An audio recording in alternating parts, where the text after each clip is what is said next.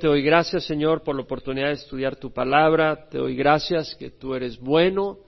Te doy gracias que tu palabra nos instruye, nos alimenta, nos enseña, nos dirige, nos fortalece, nos sana, nos restaura, nos transforma, nos salva, nos hace madurar, nos guía, nos cuida, nos da sabiduría para no cometer tanta burrada que hacemos aparte de ella. Gracias Señor por darnos tu palabra y, sobre todo por darnos tu espíritu. Ahí donde están, cada vez más estoy consciente de la necesidad del Espíritu Santo. En la iglesia necesitamos varios factores. Uno de ellos, los, los discípulos se dedicaban a la enseñanza de los apóstoles en la palabra. Se dedicaban a la comunión, la coinonía, se dedicaban al partimiento del pan y a la oración, pero clave dentro de todo eso era el Espíritu Santo obrando en medio de ellos. Y yo no quiero empezar ningún estudio sin antes invitar al Espíritu Santo. Vamos a invitar al Espíritu Santo para que llene este lugar. Gracias, Espíritu Santo, porque estás en medio de nosotros. Gracias, Señor Santo, que habitas en medio de tu pueblo. Gracias, Señor, que la sangre de Jesús nos lava y nos limpia para entrar al trono de gracia y recibir de ti, no porque vengamos bañados o porque vengamos con una ropa de domingo, pero porque tu sangre nos limpia de toda inmundicia y porque tu Espíritu Santo es el que pone en nuestro corazón el venir porque sabemos que es bueno habitar juntos los hermanos en armonía y conocer tu palabra, y porque necesitamos tu Espíritu Santo para caminar en rectitud y desear caminar en rectitud, Señor. Como dice tu palabra, si caminas por el Espíritu, no cumpliréis los deseos de la carne, porque hay una carne que tiene una naturaleza corrupta, que tiende a cosas y a maneras y actitudes que no te honran, y esa carne está con nosotros. Pero tú nos has dado tu Espíritu Santo para no ser esclavos de esa naturaleza pecadora, pero para ser libres, para ser totalmente libres. Y te damos gracias por esa libertad, Señor. Y que con ese Espíritu hoy podamos recibir de tu palabra, Señor. Y ministre nuestros corazones en nombre de Jesús. Amén. Seguimos estudiando el capítulo 14 de la carta de Pablo a los romanos. Pablo, en esta carta, como hemos visto los primeros ocho capítulos, habla del Evangelio de Salvación por gracia a través de la fe, porque todos hemos pecado y hemos quedado cortos de la gloria de Dios, siendo justificados gratuitamente por su gracia, por medio de la redención que es en Cristo Jesús. Entonces somos redimidos a través de Jesucristo, por gracia. Como dice en Romanos 5, habiendo sido justificados por la fe, tenemos paz para con Dios por medio de nuestro Señor Jesucristo. Entonces hemos recibido esa redención a través de la obra redentora de Jesucristo, no por nuestras obras. Y eso lo hemos estudiado en los primeros ocho capítulos de Romanos.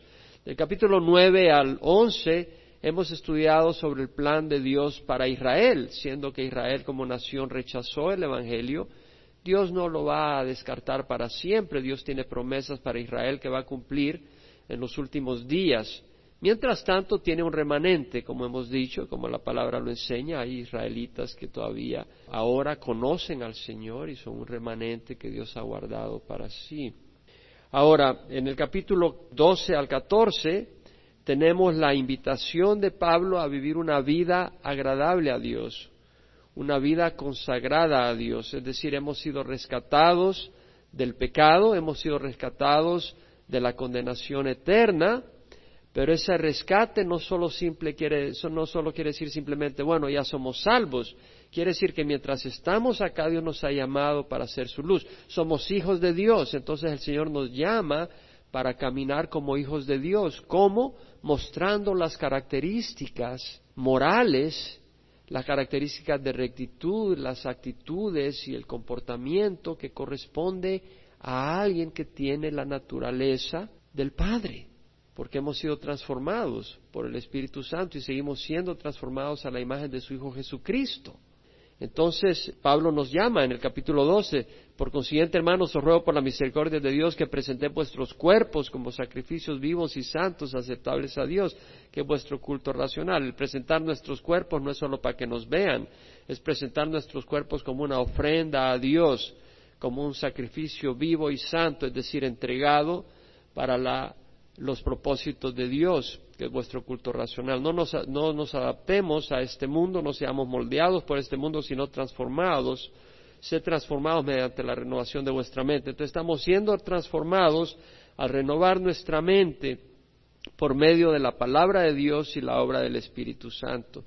Y es ahí donde el Señor nos está enseñando en los capítulos 12 al 15 realmente cómo vivir, cómo pensar, cómo comportarnos de eso se trata. Entonces, el capítulo 14, empezamos hace dos domingos, habla el Señor, a través de Pablo, de cómo comportarnos en asuntos que tienen que ver con comidas. Eh, algunas personas no se sienten libres de comer cerdo, de comer camarón, langostas, lo consideran animales inmundos. Otras personas sienten la libertad en Cristo de comer cualquier cosa. Algunos sienten de que cualquier día está bien para honrar al Señor, puede ser sábado, puede ser domingo, en fin, todos los días le pertenecen al Señor. Otros vienen de una tradición fuerte y prefieren honrar al Señor el sábado o tal vez el domingo. Y Pablo enseña cómo vivir en armonía y cómo considerar estas cosas. Entonces vamos a empezar una vez más el capítulo 14 Llegamos al versículo 9, lo vamos a leer porque es importante para el resto del capítulo que voy a exponer ahora. Aceptad al que es débil en la fe, pero no para juzgar sus opiniones. Aceptar es decir, recibir. Dale la bienvenida al que es débil en la fe. El débil en la fe se refiere no necesariamente al que está dudando, sino a aquella persona que no tiene la convicción de que puede disfrutar de la libertad plena que podemos tener en Cristo Jesús.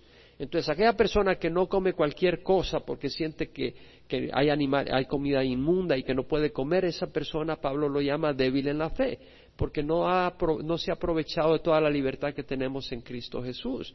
Y dice, aceptar, si hay una persona que es débil en la fe, no la rechaces, recíbela en la congregación con amor, pero no para juzgar sus opiniones.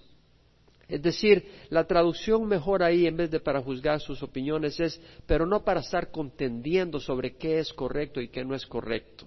No para estar contendiendo sobre cuál posición es la correcta. En otras palabras, la iglesia de Cristo Jesús no es para contención, es para glorificar a nuestro Dios, a nuestro Señor Jesucristo, no es para estar peleando. Ahora, hay cosas fundamentales. Y de hecho hay cosas fundamentales. Si vamos al libro de Hechos, capítulo 15, versículo 1. Pablo estaba después de su primer viaje misionero en Antioquía. Ahí estaba Bernabé. Y dice, algunos descendieron de Judea y enseñaban a los hermanos, si no os circuncidáis conforme al rito de Moisés, no podéis ser salvo. O sea, vinieron algunos judíos de Jerusalén diciendo, si no se circuncidan no pueden tener salvación como Pablo y Bernabé tuvieron gran disensión y debate, vemos que hubo razón para debate. Porque esta gente estaba diciendo que sin la circuncisión no podía ser salvo. Hay cosas que merecen ser debatidas. Hay cosas que no merecen ser debatidas. ¿Podemos decir amén?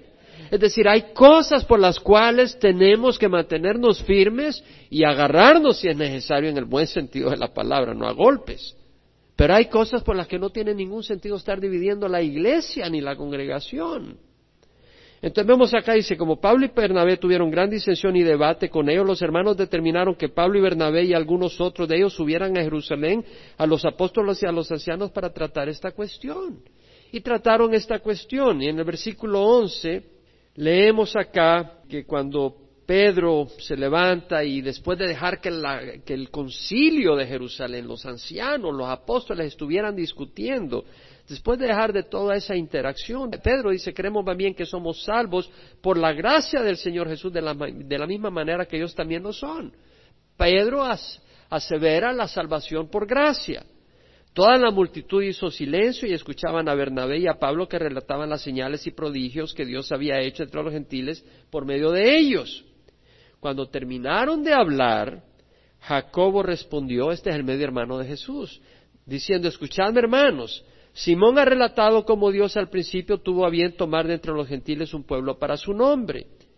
Y con esto concuerdan las palabras de los profetas, tal como está escrito, después de esto volveré y reedificaré el tabernáculo de David que ha caído y reedificaré sus ruinas y lo levantaré de nuevo para que el resto de los hombres busque al Señor y todos los gentiles que son llamados por mi nombre. Dice el Señor que hace saber todo esto desde tiempos antiguos. Sin embargo, dice, yo juzgo que no molestemos a los que dentro de los gentiles se convierten a Dios.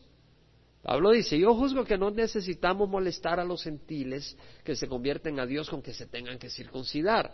Es decir, con estas ceremonias que eran muy claves, la circuncisión era necesaria, era un rito clave para el pueblo judío, pero habiendo venido a Jesucristo, estas ceremonias fueron cumplidas en Cristo Jesús. Y dice, bueno, eh, no vamos a molestar a los gentiles, sino que les escribamos que se abstengan de contaminaciones de ídolos, de fornicación, de lo estrangulado y de sangre. Fíjese bien lo que les dice Jacobo. Lo que está diciendo es, no molestemos a los gentiles, solo pidámosle lo siguiente. Fíjese bien, no les dice que guarden el sábado, no les dice que se guarden de comida inmunda. ¿Se da cuenta? No les dice nada de eso.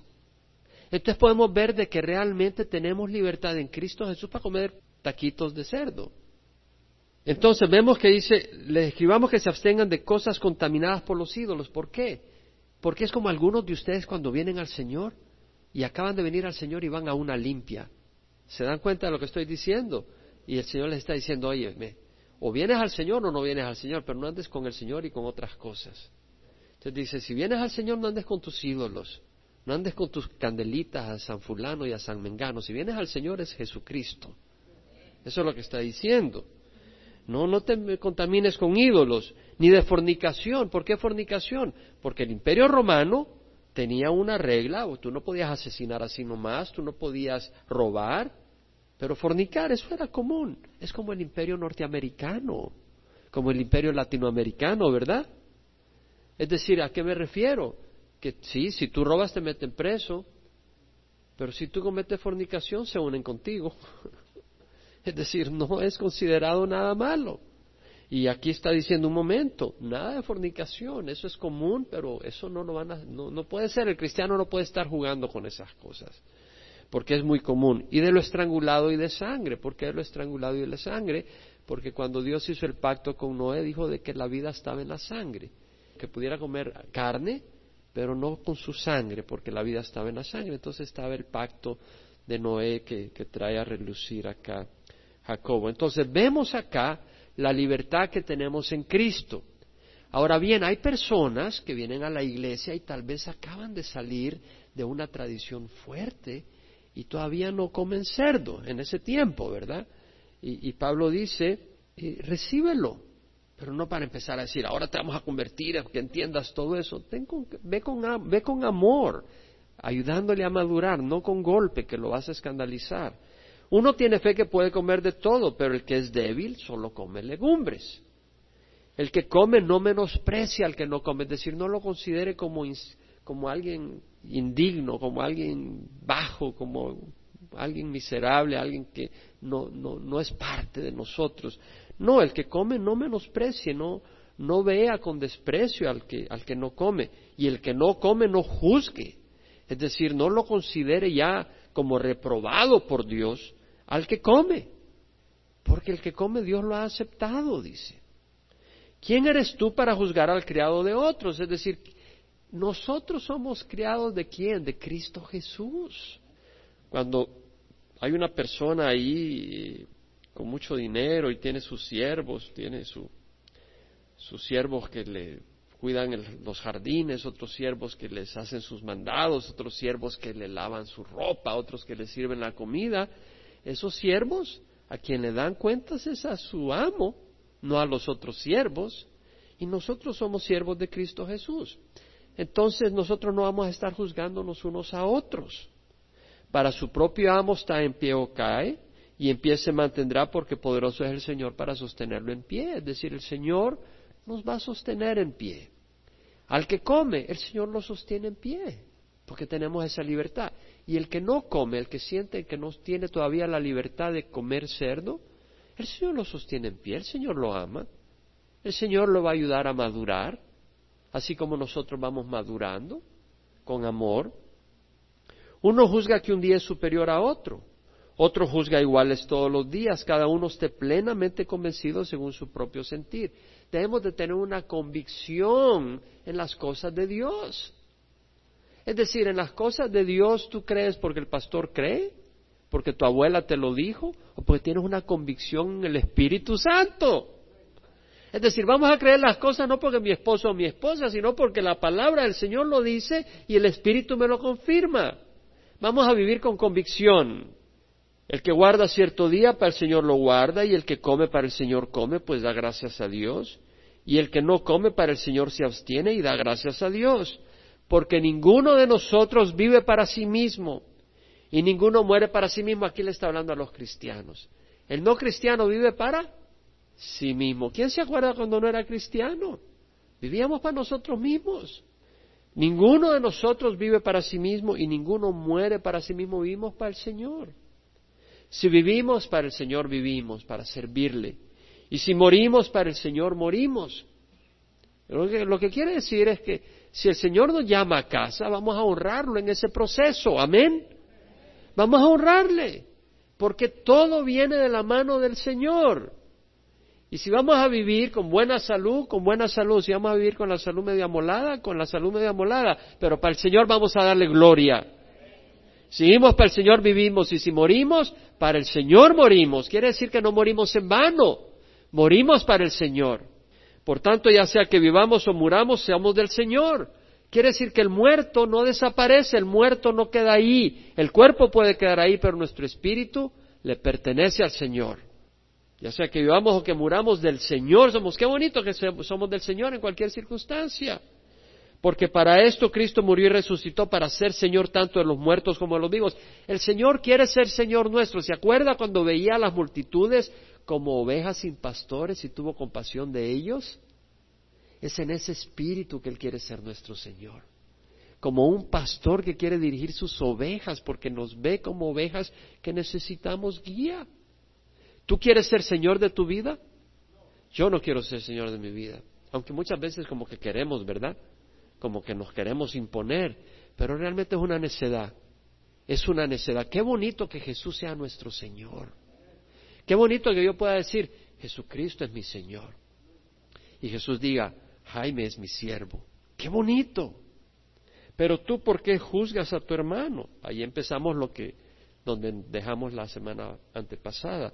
Pero tú, ¿por qué juzgas a tu hermano? O también tú, ¿por qué menosprecias a tu hermano?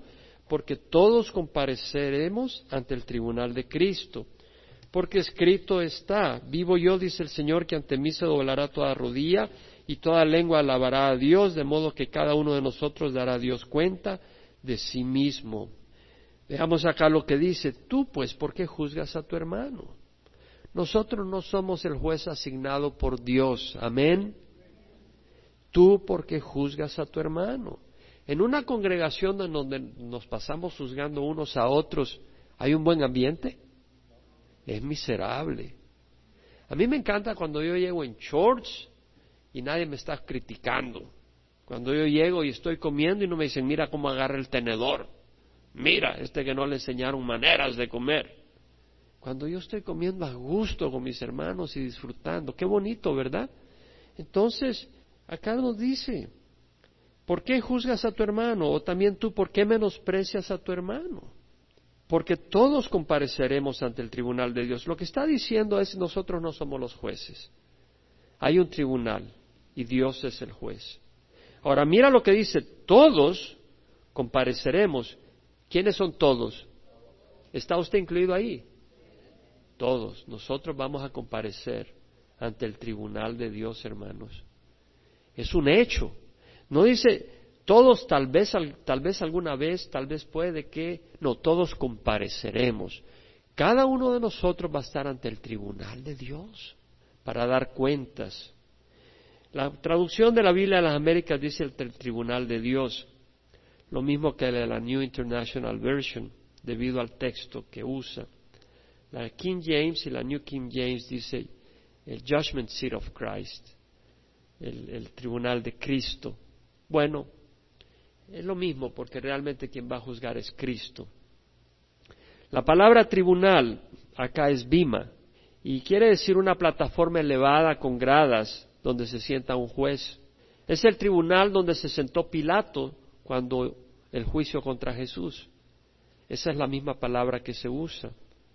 Es la tribuna que construyó Herodes en Cesarea cuando veía los Juegos Olímpicos y daba discurso al pueblo.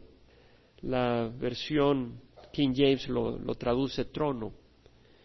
En todo caso, nos da la idea de una persona con autoridad que va a juzgar.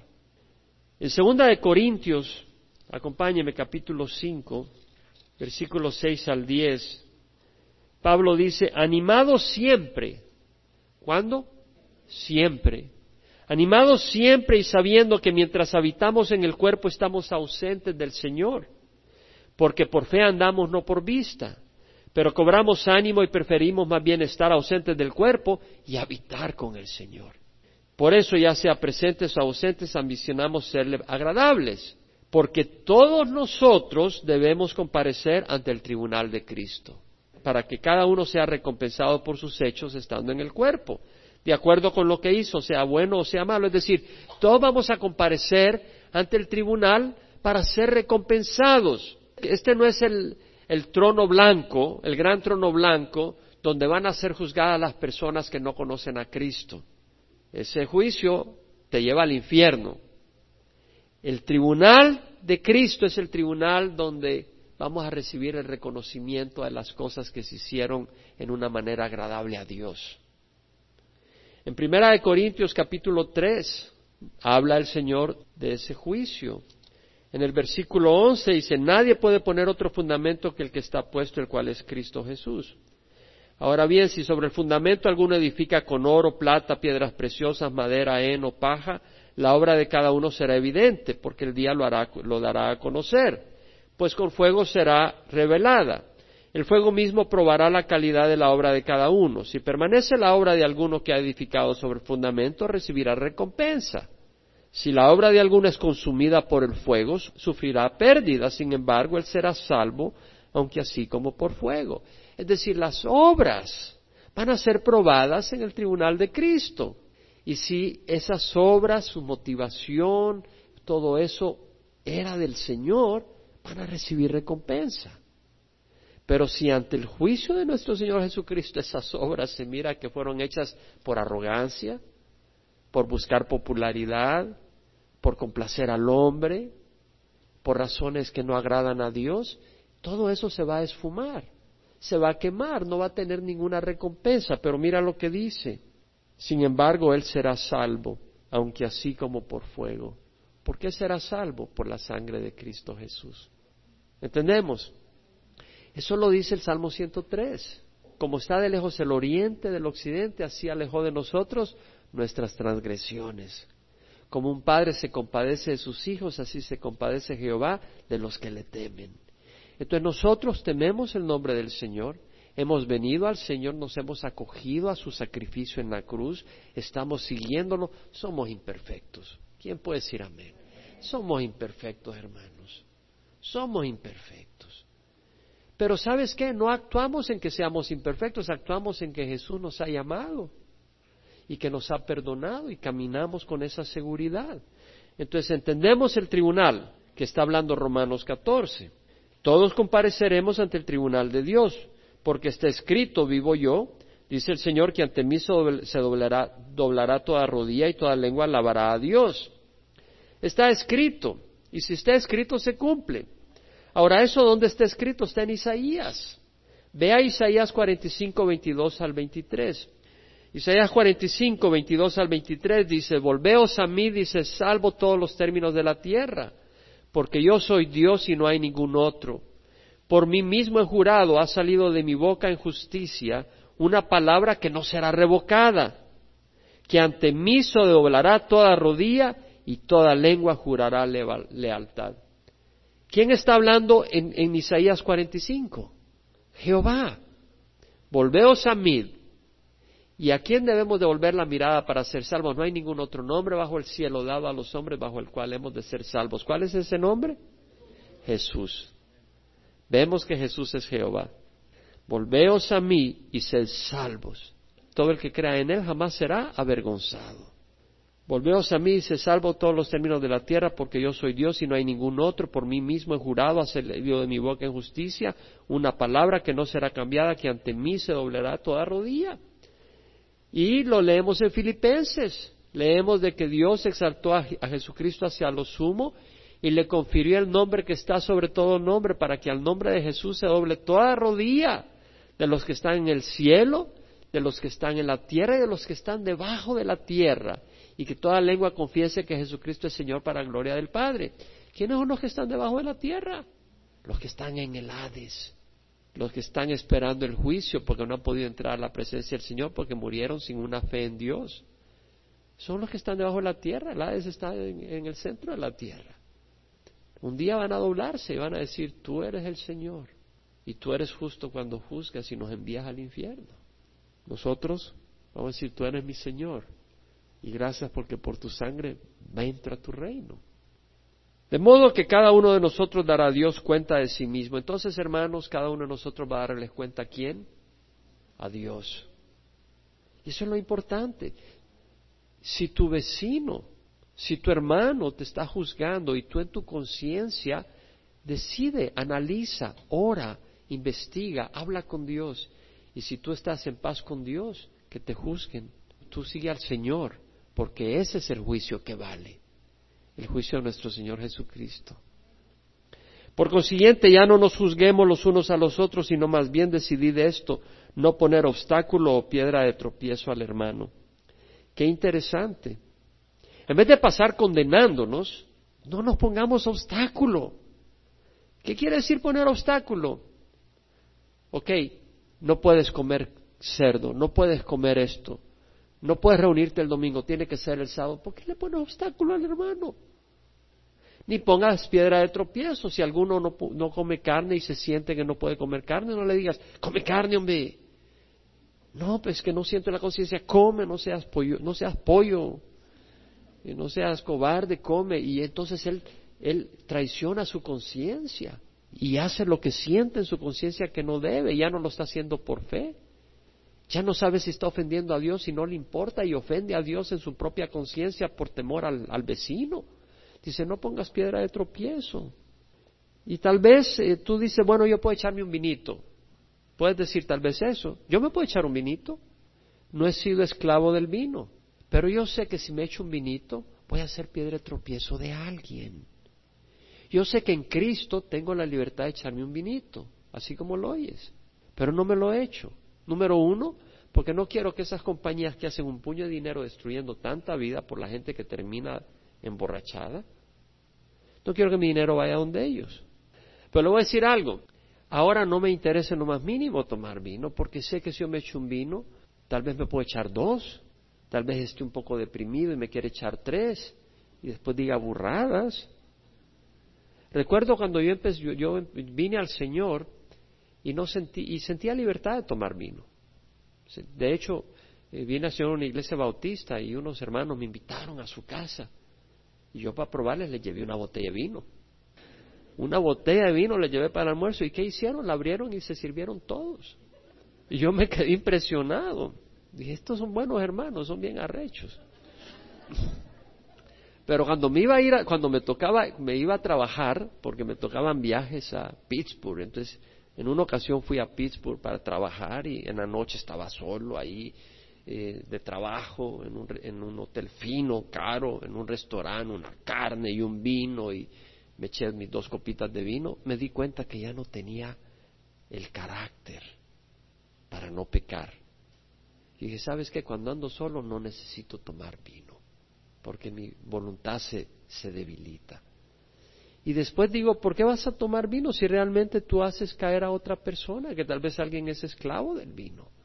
Entonces, no voy a ejercer mi libertad para destruir a otro, para ser piedra de tropiezo. Recuerdo en una ocasión, entonces dejé de tomar, ya, ya no tomo vino por ninguna razón realmente. Y en una ocasión estaba en un viaje, estábamos en el funeral de alguien, y una de las personas que se consideraba cristiana dentro de la iglesia tradicional, estaba invitando a otro, que supuestamente era cristiano, que tenía un pasado de alcoholismo, y le estaba invitando a que se echara sus cervezas con la comida. Y le invitó a que se echara sus cervezas. Y yo me acuerdo la ira que provocó en mí eso, porque yo ya era cristiano y sabía que estaba tentando a esta persona que había sido cristiana. Y aceptó la cerveza. Y esa persona terminó emborrachándose. Y yo digo, qué necedad. piedra de tropiezo. No seamos piedra de tropiezo. Tal vez tú tienes libertad de vestirte como gustes. Tú te sientes, bueno, yo puedo andar shorts bien cortitos, yo eh, tal vez una, estoy hablando de una mujer que se sienta así, yo puedo andar unos shorts cortitos, no tengo ningún problema, eh, yo sé que soy un ser humano que ama a Dios y todo, pero tú puedes ser piedra de tropiezo para un varón, porque hay una naturaleza pecadora y tal vez eh, con tu vestir puedes provocar, entonces vístete de una manera que no seas piedra de tropiezo. Tenemos que pensar en cómo actuar para no ser piedra de tropiezo de otras personas. La libertad en Cristo no quiere decir que tenemos excusa para pecar o para hacer que otros caigan. En Gálatas 5:13 Pablo dice, vosotros hermanos a libertad fuiste llamados, solo que no uséis la libertad como pretexto para la carne, sino servíos por amor los unos a los otros. Somos libres en Cristo, Usemos esa libertad para bendecir a otros, no para destruirlos. No juzgar. Pablo dice en Romanos 14, 13, por consiguiente ya no nos juzguemos. Cuidado de sacar esto fuera de contexto. Vea Santiago 5, 19, 20. Hermanos míos, si alguno de entre vosotros se extravía de la verdad y alguno le hace volver, sepa que el que hace volver a un pecador del error de su camino, salvará su alma de muerte y cubrirá multitud de pecados. ¿Cómo puedes saber tú que alguien se extravía de la verdad a menos que juzgue que su actuar no es correcto? ¿Cierto o no? Si alguno de entre vosotros se extravía de la verdad y alguno le hace volver, sepa que el que hace volver a un pecador del error de su camino salvará su alma de su muerte.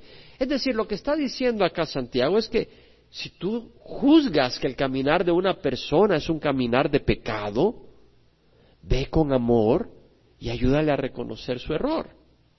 Eso no es juzgar a tu hermano de que este es un inservible, este no sirve, al contrario. Es considerar a tu hermano como alguien valioso, como alguien a quien tú amas y por quien tú velas.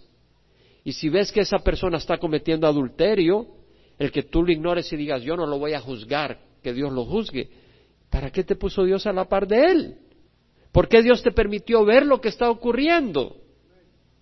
Si ves que un fulano está tomando licor, y que se, esté echando sus tragos ahí con frecuencia. Y tú, tú dices, bueno, yo no lo voy a juzgar, eso es entre Dios y Él. ¿Por qué lo está permitiendo Dios que tú veas? Para que le ayudes a tu hermano. Toda escritura es inspirada por Dios, dice 2 Timoteo 3:16, y es útil para enseñar, reprender, corregir e instruir en justicia. Entonces, la palabra es para, para corregir, para instruir en justicia. Vamos a usarla. En Gálatas 6.1 dice, hermanos, si alguno es sorprendido en alguna falta, vosotros que sois espirituales, restaurarlos en un espíritu de mansedumbre, mirándote a ti mismo, no sea que tú también seas tentado. Lo que quiere decir es que si ves a alguien cometiendo adulterio, no vengas a tirarle patadas, eres una basura, arrepiéntete, que te vas a ir al infierno, sino que ve con amor y dile, hermano, yo sé que somos débiles, pero estás, destruyendo tu vida, estás destruyendo tu hogar, estás alejándote del Señor. Y si sigues en oscuridad, te estás alejando de la vida eterna. ¿Me explico? Vamos a venir con mansedumbre. Entonces, hermanos, hay un tiempo donde juzgamos las cosas, pero aquí lo que Pablo está diciendo es no estarnos juzgando por tonterías. Amén no estarnos dividiendo por cosas que no tienen razón de ser. Ah, no, que yo quiero que el micrófono esté por allá. Ah, no, que yo quiero que el, coro en vez de que esté acá, que esté allá abajo. Y ya se arma un pleito y se divide la iglesia. Por esas cosas no vamos a dividirnos. Entonces continúa Pablo y dice, yo sé y estoy convencido en el Señor Jesús. Vemos que Pablo era un hombre de convicción. Tienes que tener convicción espiritual. Yo sé y estoy convencido en el Señor Jesús de que nada es inmundo en sí mismo, Pero para el que estima que algo es inmundo, para él lo es. Es decir, para la persona que cree que comer cerdo es inmundo, para esa persona lo es. Entonces ten cuidado de hacerlo caer. Pero si por causa de la comida tu hermano se entristece, ya no andas conforme al amor. No destruyas con tu comida a aquel por quien Cristo murió. Es decir, por, imagínate, por si causa la comida tu hermano se entristece. Es decir, de nuevo, Pablo está diciendo, imagínate, te, vas a comer con algún hermano que todavía no tiene la madurez para entender que puede comer lo que quiera.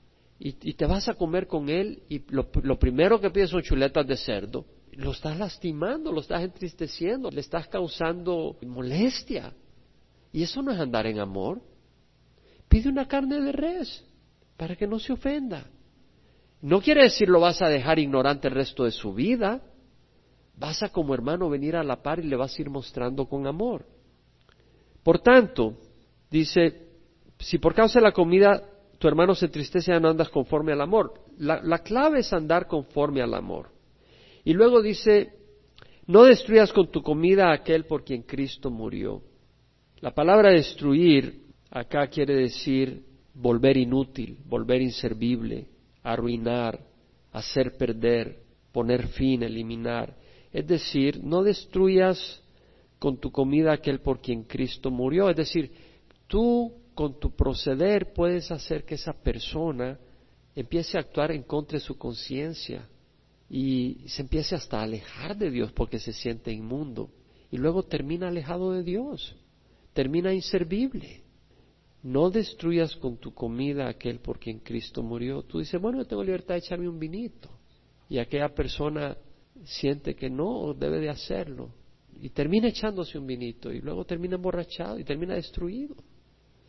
No destruyas con tu comida aquel por quien Cristo murió. Qué bonito que dice aquel por quien Cristo murió. ¿Sabes lo que está diciendo? Por cada uno de nosotros murió Cristo. No solo murió por todo el pueblo de Dios, sino por cada uno individualmente. ¿Te das cuenta de esta frase? No destruyas con tu comida aquel por quien Cristo murió. Cristo ha muerto por cada uno individualmente. Bueno, debemos de actuar en amor. Y en 1 Corintios Pablo lo dice, todas vuestras cosas sean hechas con amor. Por tanto, no permitáis que se hable mal de lo que para vosotros es bueno. Es decir, tal vez tú estás haciendo algo que es bueno, tienes libertad en Cristo, pero no es oportuno hacerlo y van a hablar mal de ti. ¿Sí me explico? Voy a dar un ejemplo. Tal vez tú tienes libertad de estar con una hermana, nuestra esposa, y estar juntos conversando, platicando en privado, y tú sientes la conciencia tranquila, pero que pueden pensar otras personas, que tal vez tú estás cometiendo fornicación. Entonces no es sabio, ¿verdad? Tal vez varón si te vas a ver con alguna hermana, hazlo en público, pero no en privado.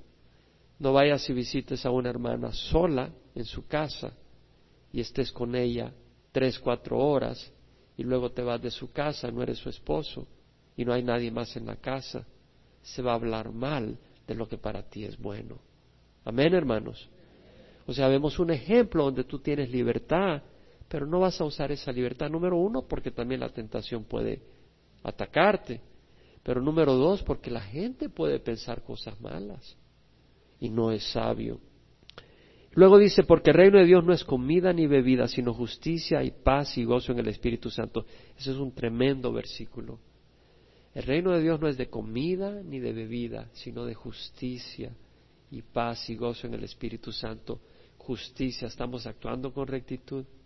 ¿Estamos siendo rectos con la gente o estamos siendo sinvergüenzas con la gente? ¿Estamos buscando paz con la gente? Se trata de gozo en el Espíritu Santo. Estamos disfrutando el gozo del Espíritu Santo.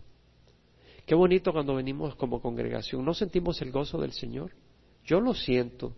Yo realmente estoy bien bendecido aquí estando con ustedes, créanmelo. Y realmente de eso es el reino de los cielos.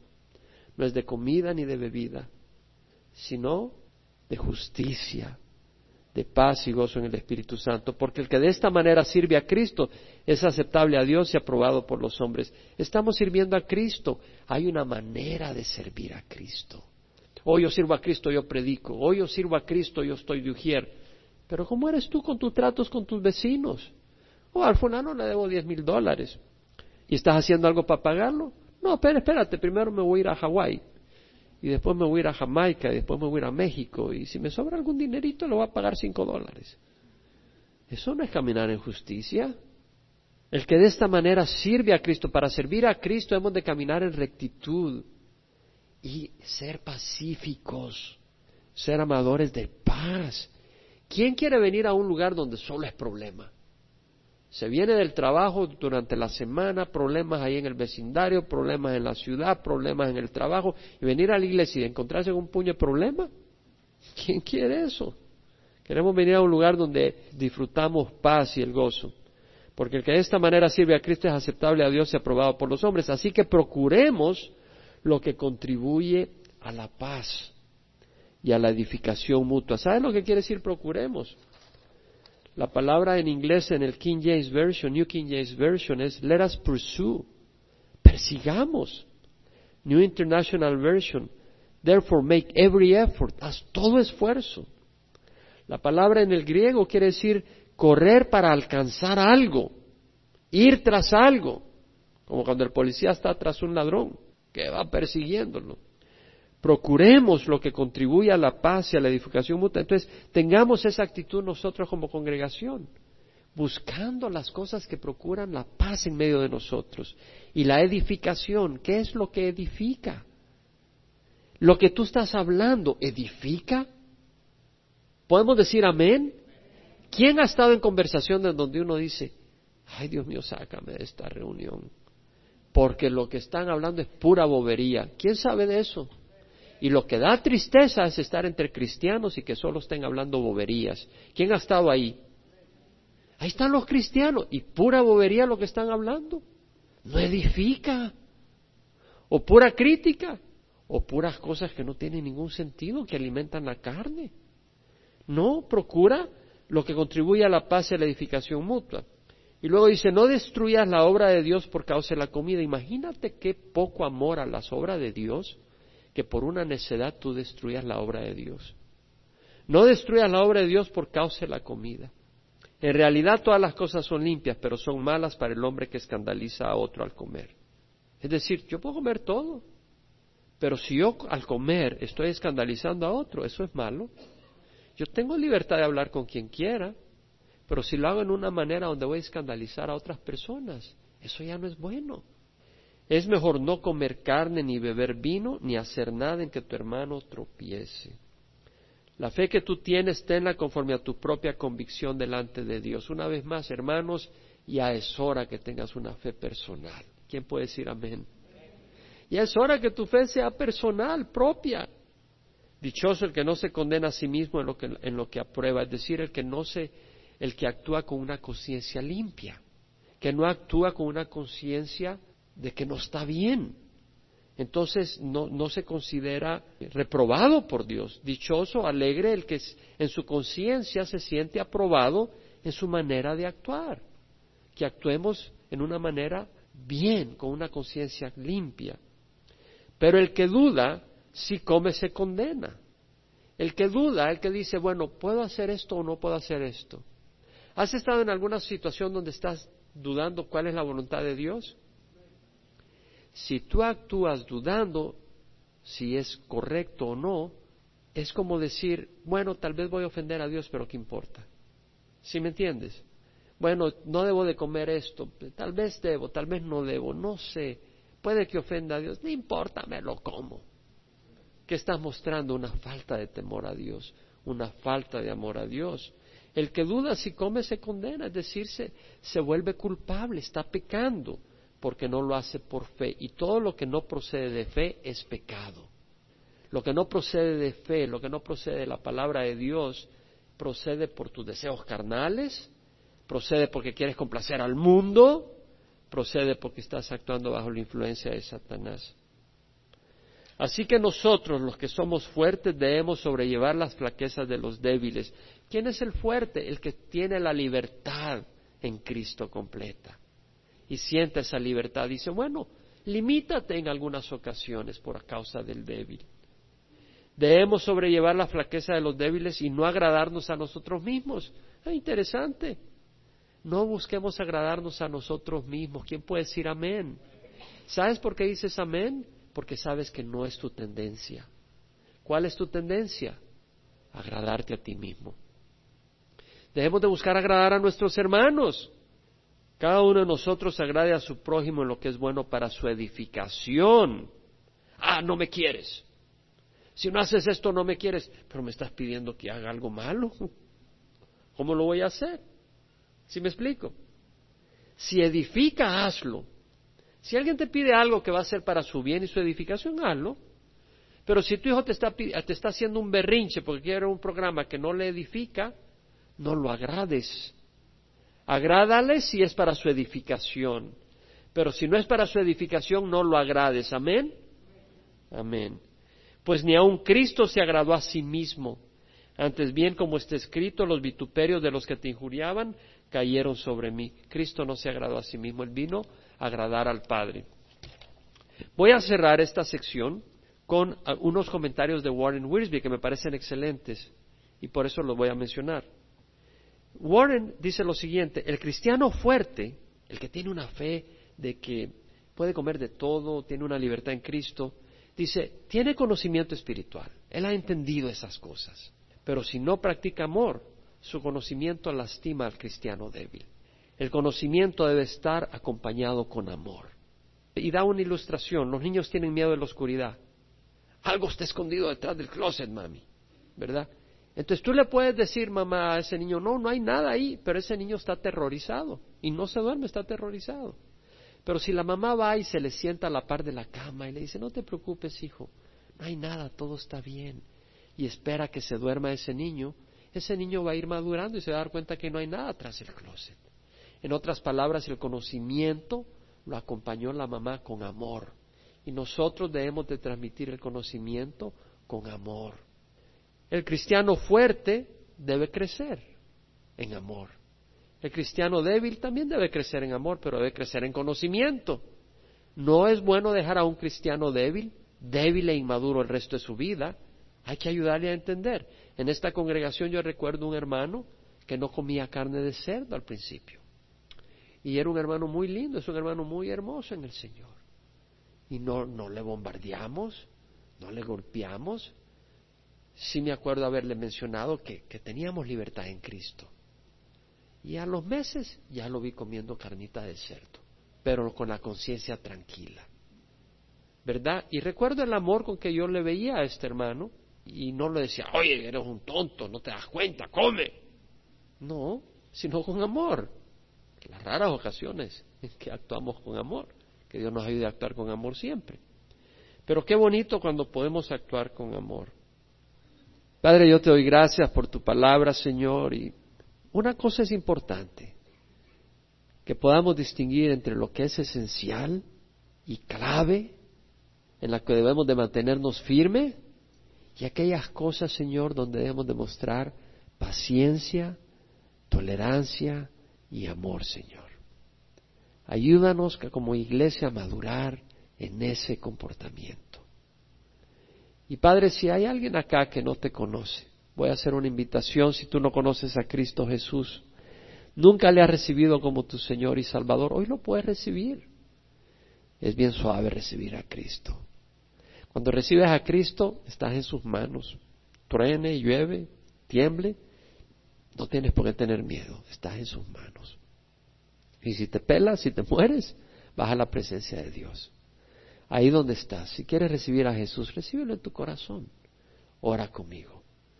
Padre Santo, te ruego perdón por mis pecados. Hoy pongo mi fe en Jesucristo únicamente.